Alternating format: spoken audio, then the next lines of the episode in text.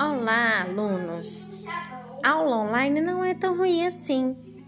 Podemos fazer de várias maneiras. O teletrabalho é o que está indicado para nós nesse momento de pandemia. Curta, faça todas as atividades. Vocês são capazes, vocês são muito inteligentes.